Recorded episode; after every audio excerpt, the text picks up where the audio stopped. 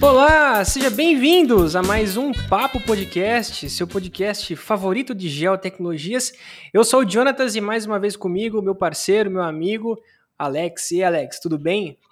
Olá, queridos ouvintes, Jonatas e convidada, aqui é o Alex, eu tô bem sim, cara, e eu vou, tô muito feliz de estar participando desse episódio que a gente vai conversar sobre um tema que é de extrema importância para todos nós, ainda mais em tempo de pandemia. Eu também, Alex, eu tô muito feliz de, de poder trazer é, essa convidada e, e, mostra né, que, que esse podcast é um podcast que é, não segue padrões e mostra que a geotecnologia ela está em vários lugares. A cartografia né, está em vários lugares e hoje a gente tem o prazer né, de receber Jade Cavalieri para falar sobre as cartografias do acesso à água e moradias precárias na pandemia da Covid-19. Tudo bem, Jade? Oi, pessoal, tudo bem? Muito obrigada pelo convite. Não, a gente que agradece, a gente agradece a sua participação. Antes de nós começarmos esse papo, nós vamos falar, óbvio, claro, vamos falar dos nossos patrocinadores. Primeiro deles, a Bertoli Engenharia Ambiental. Alex, quem que é a Bertoli? A Bertoli Ambiental é uma empresa de engenharia e geotecnologia focada no agronegócio que usa uma gama de equipamentos topográficos geodésicos para executar os seus serviços e entregar os seus produtos. Eles trabalham com barragens, autorizações florestais, licenciamento ambiental e é por isso que eu convido vocês, ouvintes, para ir lá conferir o site deles, que é www.bertoliengenharia.com. É isso aí. Eles trabalham com drones, RTK, equipamentos de alta tecnologia, trazendo soluções para a empresa e agronegócio o site deles, né, para você conferir o portfólio de serviços. E se você tem vontade de saber mais sobre o universo ambiental, rotina de serviço, onde que eles estão, se vocês quiserem aprender mais sobre essa, né, sobre essa, sobre esse tipo de trabalho, eles têm uma presença muito bacana no Instagram.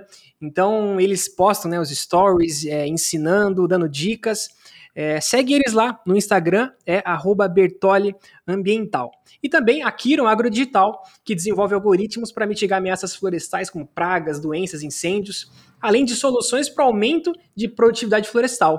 A Kiron utiliza de tecnologias de inteligência artificial e visão computacional para dar aos gestores mais informações para tomada de decisão e operações em campo. É muito louco isso. Alex, o que, que isso significa na prática?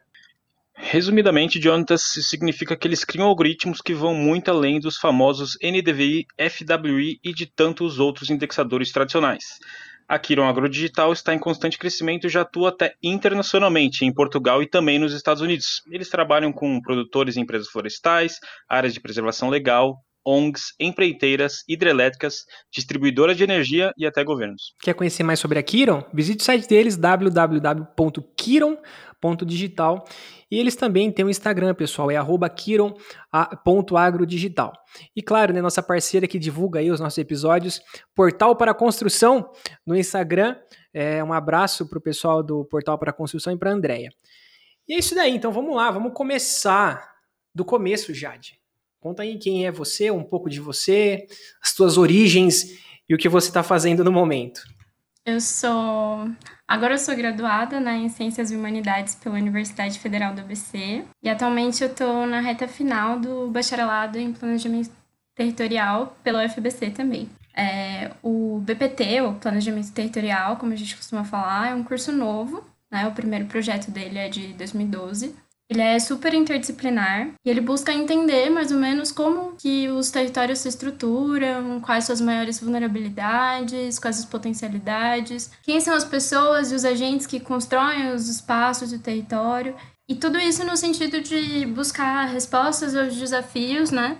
E os entraves ao desenvolvimento territorial. Então, é, uma coisa importante de dizer, assim, é que o ponto-chave do nosso trabalho ao longo da graduação é a construção de diagnósticos socioterritoriais, análise e, e, principalmente a análise e proposição de planos e políticas públicas, né? Tanto no âmbito local quanto no regional. Acho que por ter o território como uma escala de análise, a gente depende muito de abordagens que possam, é, que sejam capazes de articular várias áreas do conhecimento. Então, da sociologia, geografia, ciências políticas, exatas e da geotecnologia, geociências. Daí a gente acaba sendo obrigado, né, a trabalhar com essas ferramentas de, de ciência de dados e análise espacial, cartografia, geoprocessamento, sensoramento remoto, etc.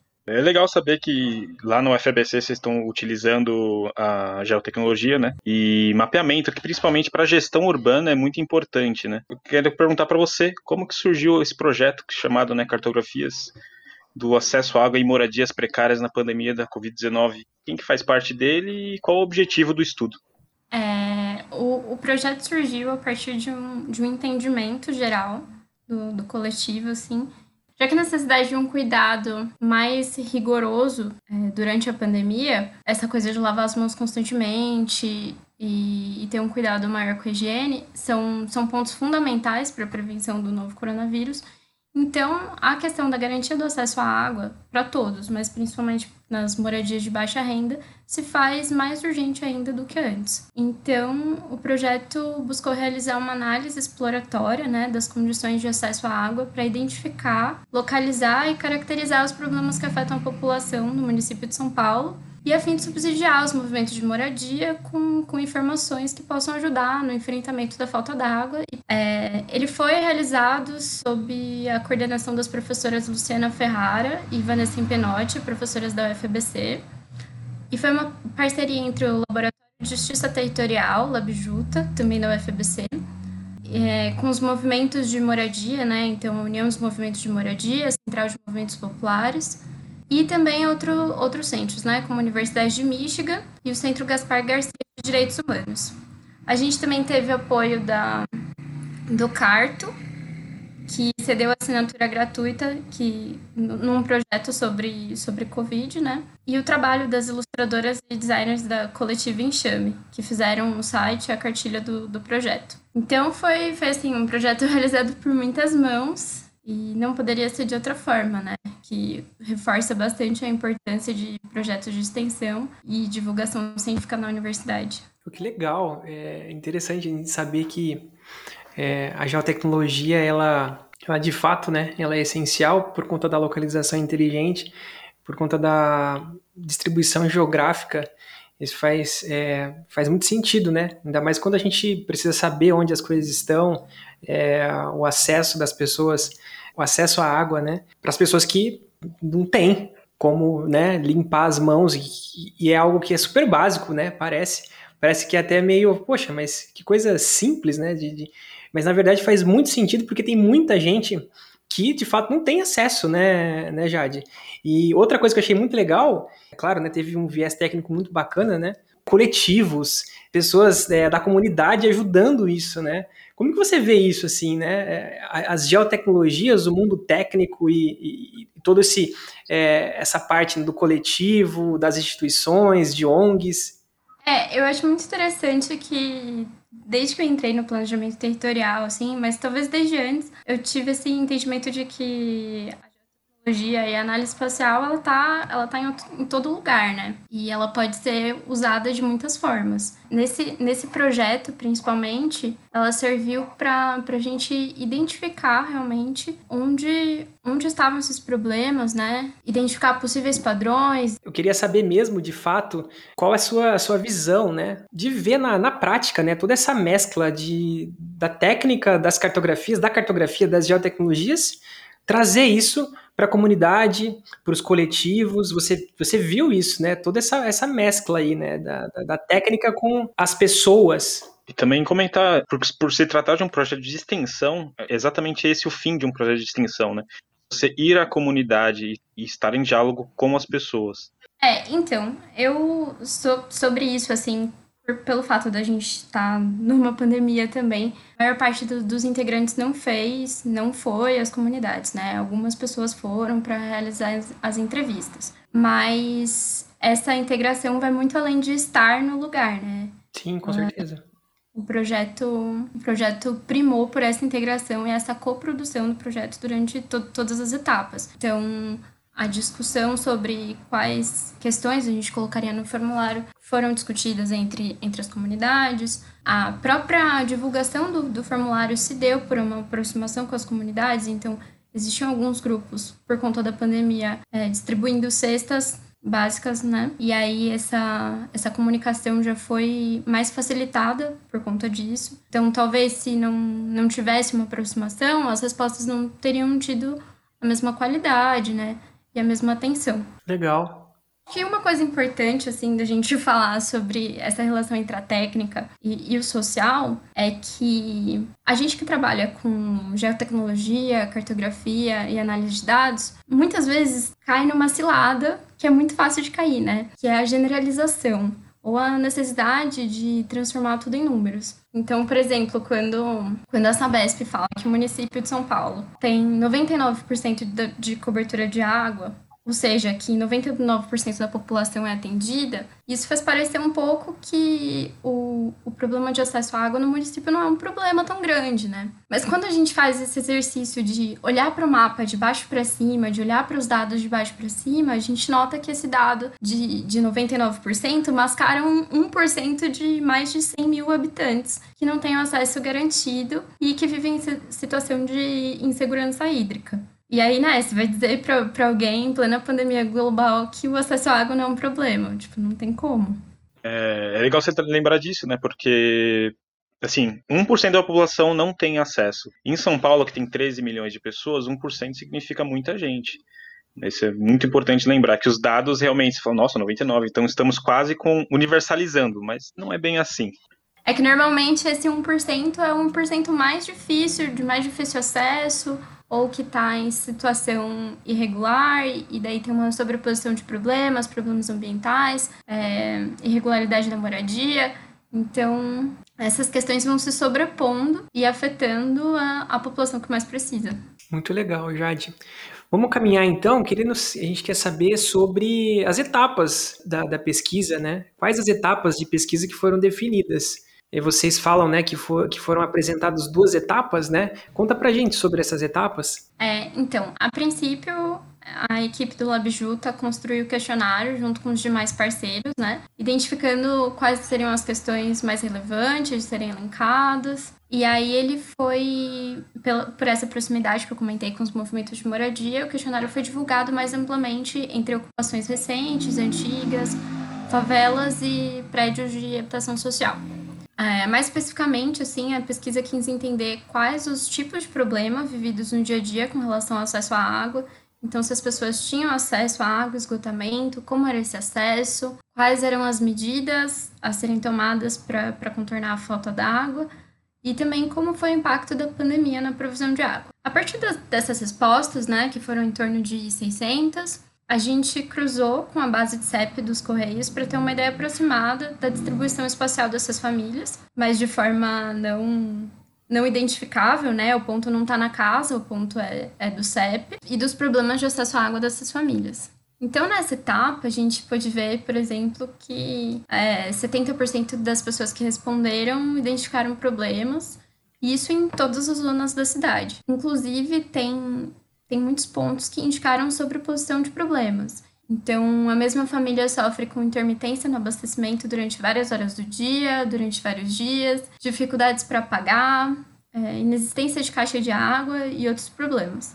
E os resultados também mostraram né, que, a, que as ocupações mais recentes e que não tem, é, que carecem de projetos de urbanização, nessas ocupações os moradores são obrigados a buscar soluções alternativas, desde ligação alternativa, né, clandestina, o, que a gente chama de gato, até a compra de água, armazenamento e pegar água emprestada. Então, o que a gente pode perceber é que essas soluções não, não garantem nem a quantidade nem a qualidade necessária de água e mantém as famílias e principalmente as mulheres, né, bastante reféns dessa dinâmica de atrás de água para realizar atividades comuns do dia a dia. Então, como, como a ênfase da, da pesquisa é, qualitativa e exploratória, a equipe achou que seria importante aprofundar o conhecimento desses problemas enfrentados e, e selecionar algumas comunidades que foram é, inicialmente identificadas pelo questionário. Então, a gente passou por uma segunda etapa, que foi a construção das histórias de falta d'água. É, essa etapa foi realizada a partir de uma série de entrevistas com os moradores. É, eu acho que foram três ou quatro moradores e uma liderança de nove comunidades do município de São Paulo. É, essa, essa liderança que, que ia distribuir os questionários, ia fazer as perguntas, como que foi essa distribuição dos questionários? Como que foi a coleta da, da, das informações? Então, o questionário ele foi feito via Google Forms. A partir dessa, dessa proximidade com o movimento, a gente ligou pro pessoal, né? Teve um, um integrante da equipe que ligou pro pessoal e falou: gente, tem, tem essa pesquisa aqui que tá acontecendo, seria interessante se vocês pudessem responder. E fez esse, essa etapa online, que, que foi essa primeira etapa. Nessa segunda etapa foram duas integrantes do movimento de moradia, né, a Sheila e a Mara, que entrevistaram pessoalmente todas essas, essas lideranças e, e pessoas da comunidade. Essa primeira etapa, vocês consideraram que todo mundo tinha acesso à internet? Ou vocês ligavam e vocês perguntavam via telefone e iam fazendo? É, essa foi uma das limitações, né? Tipo, como o nosso universo não era universo aleatório, como também a, a ideia não era fazer uma pesquisa estatística propriamente, a divulgação do formulário foi meio de mão a mão. Ou de zap a zap, né, pela pandemia. Ah, exatamente. Aí o WhatsApp ajuda. Uma coisa a gente esquece, o celular, ele tá na mão de muita gente, né? É, muitas pessoas não têm acesso ao computador, mas a celular provavelmente elas vão ter. não, eu ia falar que é, realmente foi uma limitação, assim, que, tipo, não dá pra gente dizer o quanto a gente perdeu com pessoas que não tinham internet que poderiam ter respondido. Não, sim. Por isso foi, a gente resolveu aprofundar nessa, nessa segunda etapa, né? Você falou que foram 600 é, pessoas. Foram é, pessoas ou famílias? Então, foram 600 respostas. A gente entende que pode ter havido mais respostas, é, tipo, mais de uma resposta dentro da mesma família. É legal que apesar da limitação, vocês conseguiram bastante respostas, né? E se pudesse comentar quais foram os bairros, as comunidades que vocês entraram em contato, só para dar uma localização para o ouvinte. É, essa era, minha, essa era a minha pergunta. São todas do município de São Paulo, não são, Jade? Isso. É, as respostas foram principalmente da, da região metropolitana, né? Tipo, teve respostas de outros lugares. Teve uma resposta até do Pará, assim, pra gente ver onde, onde as coisas vão ficar. Mas Onde isso vai parar? Né? a gente resolveu focar no, no município de São Paulo. Eu vou achar que a minha listinha, é, essa, essa etapa das histórias de falta d'água no município foi realizada em nove comunidades, né? Então foram é, a Chácara do Conde, na, no distrito do Grajaú, Jardim São Savério e Conjunto Habitacional Jardim Celeste, no distrito do Sacomã, Comunidade Anchieta, no distrito do Grajaú também, na subprefeitura da Capela do Socorro, Jardim Emburá, Emburá e o Jardim São Pedro, no Marcilac, na subprefeitura de Parelheiros, é, Terra Prometida, no, na subprefeitura de Aricanduva, Vila Itaim, no Jardim, é, Distrito Jardim Helena, né, em São Miguel, Jardim Vilma Flor, na cidade de Tiradentes, é, Ocupação Pena Forte Mentes, no centro, e acho que é isso, né? Já, deram, já deram nove. Para finalizar essa, essa parte, você nessa segunda etapa vocês vão coletar histórias, né? Qual foi a percepção do grupo ao ler essas histórias e você pode com, compartilhar alguma delas com a gente que está lá no site? O importante de, dessa etapa, assim, foi que ela. E, e da proposta dessa etapa também, ela dá substância para esses problemas. E ela reconhece a, a voz dessas famílias, né? Então, isso, isso vai muito no sentido de, de combater esse número, esse dado que é bruto e que, e que mascara situações sensíveis. Então, no site e na cartilha, que provavelmente vai estar tá em algum link por aqui, né? É, e que vocês podem acessar pelo link. A gente vai disponibilizar o link aqui na, no nosso, na descrição do, do no nosso podcast e onde a gente for divulgar na, na, cartilha que foi feita, tem uma descrição, né, de geral de como qual é a situação da comunidade, algumas é, alguns comentários desses, dessas pessoas que foram transformadas em personagens, né, para assegurar a a identidade, né, para não revelar quem é a pessoa em si. Sim. Então, por exemplo, a gente tem situações. Então, vou, vou narrar uma daqui. A Dona Rosa, por exemplo, tem 62 anos e é negra, baiana e chegou em São Paulo em 1990. E desde então trabalha como doméstica. Com a pandemia ficou desempregada. Atua no movimento social, é, no MMC há mais de 15 anos e está na ocupação desde o primeiro dia. Ela comenta que no início não tinha água encanada no, no edifício, né? Aqui falando da ocupação Penaforte Mendes, em São Paulo. Então eles tinham que pegar água com balde no albergue do lado. E depois que compravam caixas e bomba, e aí conseguiram é, sozinhos, né, contornar essa situação. Mas que ainda existe a necessidade de comprar água mineral para beber. Tem um, outra história, por exemplo, no, da ocupação fazendinha, no distrito da Brasilândia, em que os moradores comentam que, além da falta de, de infraestrutura formal, né, e que é causada pela, pela dificuldade da gestão da rede informal, ou seja, da ligação, das ligações informais, quando novos moradores engatam suas mangueiras nessa rede, o sistema geralmente estoura e interrompe o abastecimento de mais de 30 famílias. Então, tipo, mais um, um exemplo de como a falta do, do Estado e da infraestrutura de é, abastecimento de água afeta essas famílias.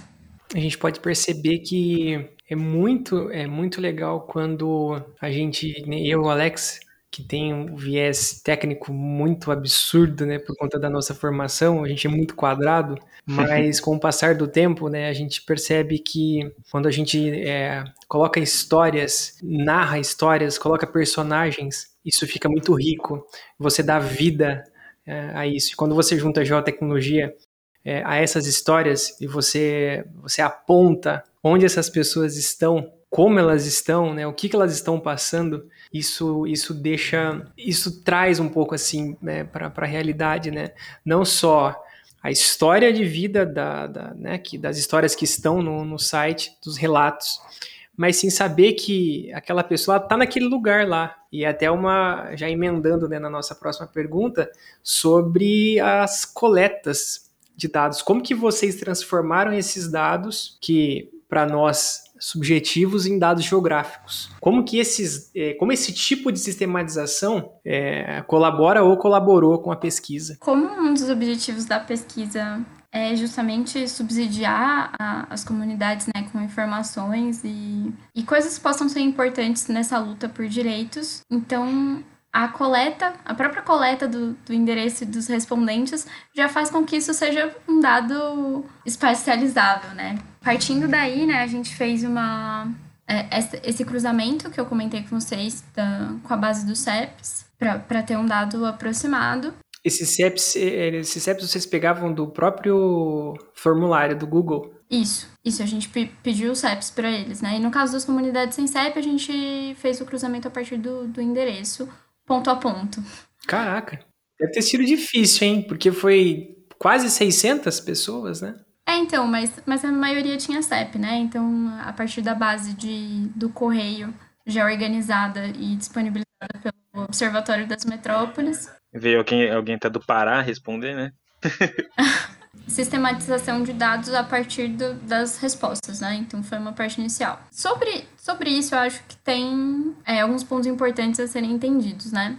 O primeiro é uma ressalva como a ideia não era realizar uma pesquisa quantitativa ou aplicar análises estatísticas de inferência, então, e como o formulário também foi passado de, de zap a zap entre pessoas relativamente próximas. Tinha um controle, né? Do, né?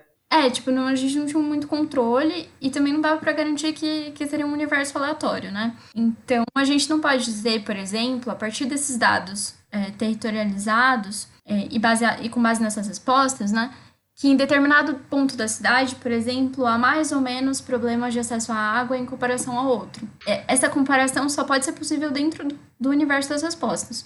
Então, tem, tem esse, esse porém, essa ressalva, assim, não é um dado estatístico, não pode ser transformado numa informação estatística. Mas, tendo isso, isso em mente, a gente pode dizer que a espacialização dos dados contribui de duas formas principais. É, a primeira é que, a partir da distribuição espacial das respostas, foi possível selecionar quais eram as ocupações que onde a gente iria aprofundar a pesquisa em vários pontos do, do município, né? Então a gente pegou é, nessa tentativa de caracterizar os, os problemas de acesso à água, a gente pegou comunidades que tinham que eram representativas de, de vários problemas e, e não concentradas num lugar só, né? Essa espacialização tornou possível que a gente identificasse pontos que fossem representativos do município inteiro. É, uma segunda questão, além da simples distribuição espacial das respostas, é que a produção cartográfica também ajuda no sentido de identificar sobreposições e proximidades. Por exemplo, com, a, com áreas de preservação ambiental, áreas de proteção e recuperação de mananciais,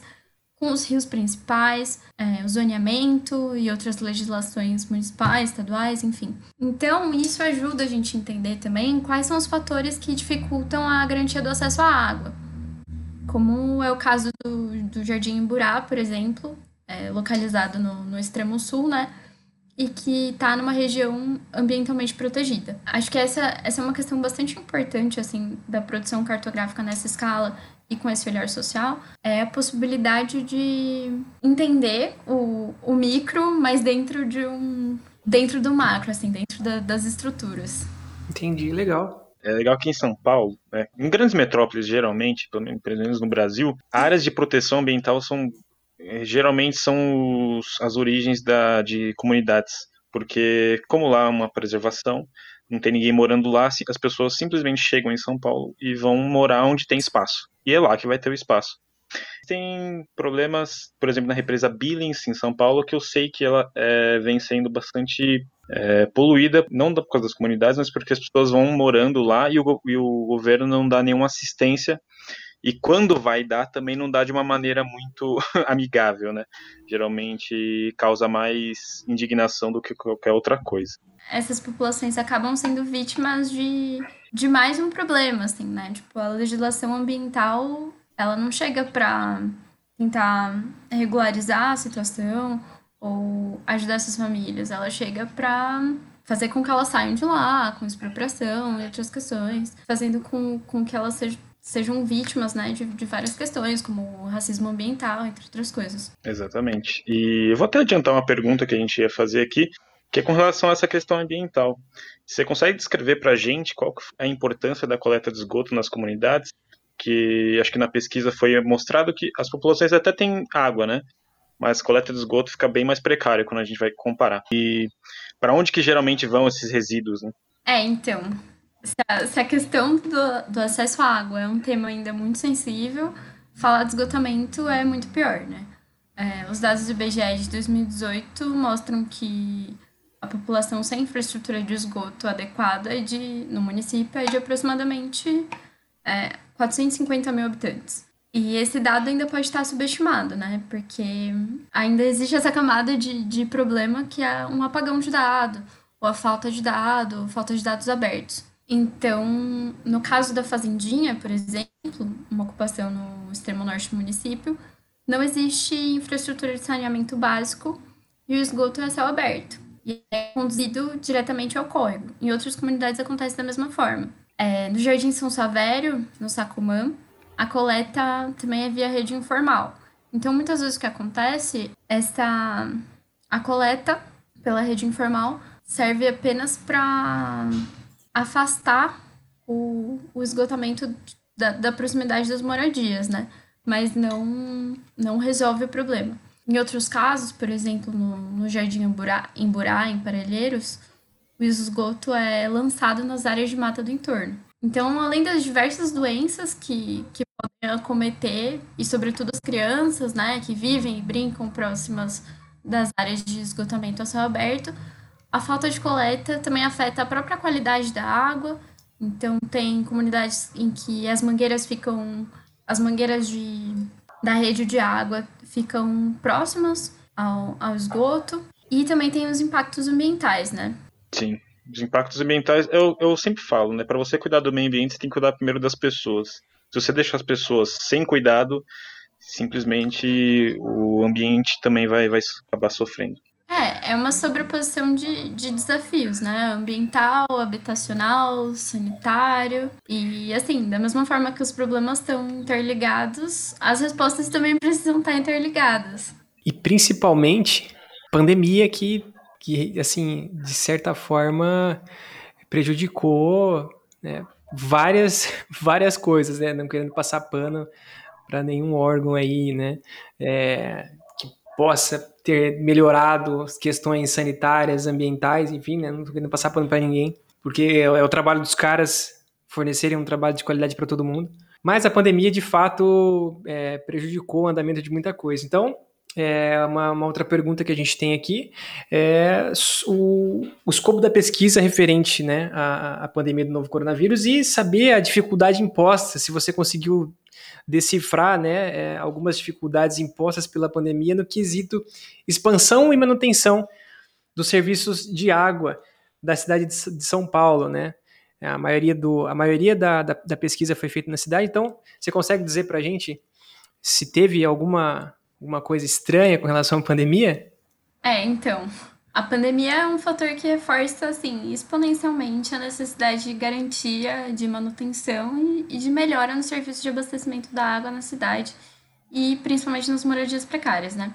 Então, assim, no entanto, a, apesar disso, muitos respondentes indicaram que os já existentes problemas ou se mantiveram ou é, até pioraram durante a pandemia. Assim, apenas 6%, é, aproximadamente 6%, disse que os problemas é, de acesso à água melhoraram durante a pandemia. E a gente também não consegue ter uma noção de, do porquê dessa melhora, né?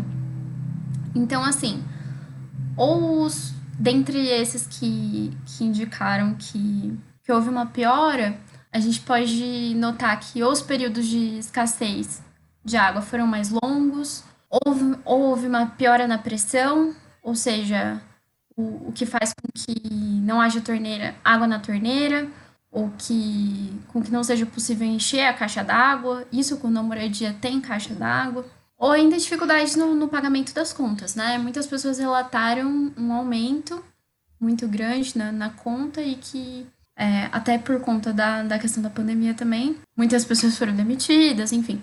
É, dificuldade de, de manter o, o rendimento afetou bastante a, a, as famílias, assim. Então, todos esses problemas, eles se relacionam e impactam diretamente nas possibilidades de ação das famílias no próprio combate à pandemia. É, muitas vezes, quando a gente fala sobre os protocolos de saúde, né, importantes para minimizar os efeitos, a gente esquece que uma parte considerável da população nem tem esses direitos garantidos. E, e direitos fundamentais, né? Como água e moradia. Então, pensando assim nisso em relação à pandemia, uma outra face do projeto tentou buscou fazer um levantamento sobre as ações da Sabesp durante esse período. E o, o, que, se, é, o que se observou sobre isso foi que a Sabesp teve ações muito pontuais e que estavam ligadas a reivindicações também pontuais e não de maneira sistemática. Então, tiveram algumas ações no sentido de distribuição de reservatórios, construção de lavatórios, limpeza de rua e distribuição de kit de higiene. Mas essas, essas ações não se traduziram numa, num plano, numa política para garantir o acesso à água a essas pessoas, né? E você percebeu alguma ação do, do governo do estado ou da prefeitura você observou alguma movimentação? É, então, houveram algumas é, movimentações por reivindicação das famílias, das comunidades e dos movimentos. Ah, então, de fato, não teve nada proativo. Então, a gente percebe que teve uma, uma cobrança por parte né, de, de um lado que você precisa se, ser higiênico, você precisa lavar as mãos, você tem que ter água, e do outro lado, você não tem pessoas que não têm acesso e, você não viu uma proatividade do, do lado do governo em ajudar isso. Então, teve que ter reivindicações por parte da comunidade, por parte da, dos grupos, dos coletivos, para que isso se, se convertesse em alguma ação benéfica para aquela, aquela parcela que estava sofrendo. E aí você ainda disse que é. nossa BESP ainda teve coisas que foram pontuais, assim, né? Então, difícil, né? Para não ser injusto, assim, uma, uma ação importante foi a isenção na tarifa social. Então, uhum. Isso ajuda um pouco, principalmente com relação a esse problema de dificuldade de, de pagamento, né? Mas, é, pra ser sincero, eu não sei como tá isso, assim, se ainda tá se mantendo essa uhum. isenção, se já voltou ao normal, se manteve um prazo de três meses só. Não, legal. Bom, não sei se o Alex tem mais alguma pergunta. Eu tenho algumas, duas talvez. Queria saber primeiro, que você fez parte disso, qual foi a maior dificuldade que você teve, que se você pode falar para os ouvintes que estão ouvindo a gente com relação a esse tipo de pesquisa, o que você mais sofreu, assim, parte técnica, social, fala pra gente. Acho que primeiro fazer tudo na pandemia dá um, uma dificuldade, acrescenta uma dificuldade a mais, assim, né? Porque muitas vezes discussões que a gente pode ter pessoalmente e que acabam resolvendo as coisas mais rápido, levando a soluções mais colaborativas, na pandemia elas ficam mais limitadas. Então isso eu acho que é um fator importante, assim, principalmente a, a própria questão de divulgação do formulário, realização das entrevistas. É, eu não, não participei dessa, dessa etapa, assim, né, das entrevistas, mas sei que isso foi uma dificuldade, né? Dentre a, as minhas atribuições, assim, que foi fazer essa sistematização do banco de dados, é, organizar o questionário, transformar isso em shapefile, né, e fazer... Mapa, né? Mapas. Acho que houve alguma dificuldade com relação a, a identificar endereços que não, não tinham CEP, a identificação estava meio nebulosa, tinha umas coisas tipo ah, atrás da igreja, perto de tal lugar. Aí, Caraca. isso deu um trabalhinho, assim. Igual os gente. memoriais descritivos antigamente, né, Alex? Exatamente, só um croquisão. É, né? Você desce aqui na árvore, né, e tal, na, na moreira e vira 10 passos para lá. Aí você acha a mangueira e segue reto. eu trabalho, é, eu faço estágio numa startup de monitoramento agrícola, né? E também já trabalhei antes com é, em outra empresa de, de monitoramento agrícola e, nossa, já sofri muito na, na mão de memorial descritivo. É, ixi, é terrível demais. E aí você teve que fazer isso e, e, e desses aí você teve que colocar na mão, né? O, a, o ponto lá, a, codifica, a geocodificação. É, mas essa parte é mais fácil, né? A gente fazer. Não é tão difícil, né? Talvez pela questão da, da morosidade, talvez, né? É, sim, que muitas vezes a gente tá acostumado a pegar um dado e já vai lá, faz o join e não sei o quê, e não precisa arrumar nada, né? Já vai executando todas as etapas. Então, por, por ter sido uma coisa mais subjetiva, assim. Que software você utilizou? QGIS? É, eu sou criador QGIS, completamente. Ah, tá, legal. É, o Jonatas, ele é Customer Success da, da, da, da ArcGIS, né? Vamos dizer assim. É, eu trabalho na imagem, e aí eu sou defensor da plataforma Esri, não tem jeito. É. Mas não tem problema. Não, não critico. critico, mas... Mas QGIS é, é tudo pra mim. Não, tá certo. Muito legal. E eu tenho uma última pergunta é, Alex, depois eu deixo você terminar, mas é algo que eu. Eu só vou fazer um comentário final. Só. Tá. É, Jade, eu percebi é, uma pesquisa muito legal, muito legal. Mostra muitas coisas pra gente, principalmente o lado social, eu acho isso fantástico. É, o nosso primeiro episódio, o nosso podcast, é, não sei se você ouviu, mas foi tratando exatamente isso: a pandemia mapeada. Que a gente queria entender, a gente conversou com o Lindbergh, professor de geografia, um amigo nosso, e a gente queria entender, né, como que essas informações da pandemia chegavam à população. Então, foi uma discussão muito bacana para saber de fato, né, se, se as pessoas é, têm acesso a essa informação, as pessoas sabem ler a informação, né? É, assim, esse, o nosso primeiro episódio foi esse, né? Então, é, isso me comove bastante. Saber que a cartografia está tá chegando lá está é, tá se fazendo presente. Isso é muito bacana. É, você acha que esse projeto de extensão pode virar um projeto maior, pesquisas estatísticas, né, com modelos estatísticos, foco em, em regiões é, mais carentes? É, você acha que esse projeto é, dá para seguir essa, é, esse lado? É, eu acho que tem, tem todo o potencial, sim mas talvez não mãos suficientes ou, ou, dinheiro suficiente ou condições suficientes, né? Então, a falta de, de, de, dados abertos sobre, sobre a rede de coleta e de, de esgoto e rede de abastecimento de água no município de São Paulo dificulta um pouco esse trabalho, né? Esses dados não são acessíveis? Não, vocês não conseguem esses dados? É, o dado de rede, ele é um dado sigiloso.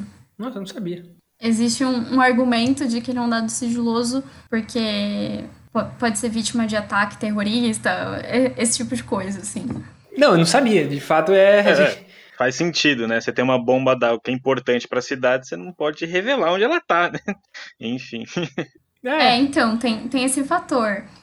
Mas isso dificulta bastante o, esse trabalho mais estatístico, né? Então, além da, da dificuldade de realizar pesquisas no, dentro de um universo grande o suficiente para ser representativo do município, da região metropolitana, que seja, acho que é, esses são desafios, assim. Mas, é, por outro lado, esse projeto tá, vai continuar, né? Ele está continuando para analisar expandir essa análise para a região metropolitana no município, é, região metropolitana do estado de São Paulo. Então, é, região metropolitana abrange 33 milhões de pessoas, é bastante gente. É, já vai ampliar bastante, assim. Sim, tem bastante comunidade que realmente não tem, tem menos acesso ainda, né? Meu último comentário, Jonas, é só para ressaltar que é muito legal, você vai no site deles e vai ter um mapa, que você fala, ah, um mapa normal e tal, mas lá vai ter as estatísticas das respostas que eles receberam, mas tem uns pontinhos nesses pontos que são os pontos que a Jade comentou, você encontra as histórias. Então esses pontos te dão um link para você ver as histórias da pessoa daquele lugar, né? Isso é muito legal. Acho que dá uma, uma quebra aquela, aquela coisa matemática exata e vai para um lado é, mais pessoal, né? A experiência de vida de alguém. Exatamente. Sai daquele lado geocentrista, né, gicêntrico e vai mesmo ali nas histórias das pessoas, o que, que elas estão passando de fato, né? Isso é, eu estou achei muito legal. E tem também o, o carto, né? Numa aba de, de mapa ali separado, onde dá para entender como funcionam essas sobreposições, né? Com as áreas de proteção, os rios, o zoneamento do município. É muito legal, muito legal mesmo. É isso aí. Finalizamos, Alex? Sim, sim. Só pedir para a Jade agora fazer uma, um jabá da pesquisa, falar o site se ela tiver em mãos. Sim, fala, aqui. fala para o pessoal que está ouvindo a gente, né? Onde que as pessoas podem te encontrar, caso elas tenham dúvidas, é, o site, é, os dados aí da pesquisa, pode falar para o pessoal. Bom, então uh, vocês podem acessar, né?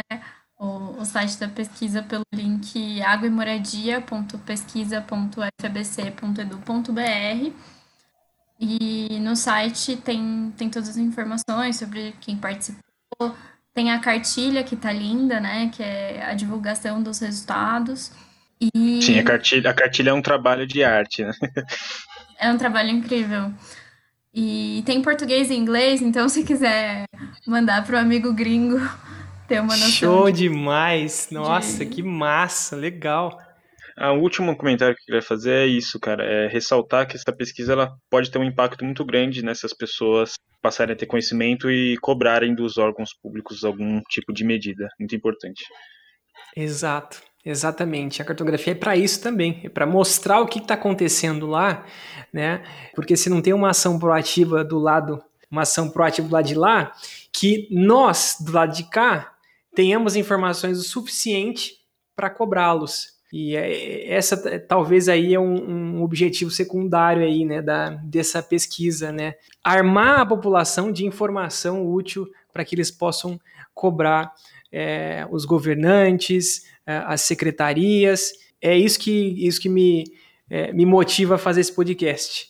Encontrar essas histórias, divulgar essas histórias para que todos tenham acesso as geotecnologias. Geotecnologia é para todo mundo, todo mundo tem que ter acesso a isso daí. É, eu agradeço mais uma vez, Alex, meu parceiro, e você, Jade, que aceitou vir aqui, bater esse papo descontraído, né? É, veio falar para a gente sobre esse, essa sua pesquisa, sobre um tema que é necessário a gente discutir, por muitas vezes esquecido, mas necessário. Agradeço você também que ouviu a gente até aqui, a gente vai ficando por aqui. Se você não segue a gente aí no Spotify, dá aquele seguir, aquele curtir. Estamos no Instagram, estamos no Facebook. Segue a gente lá, dá aquela moral. Um abraço, pessoal. Até a próxima. Valeu!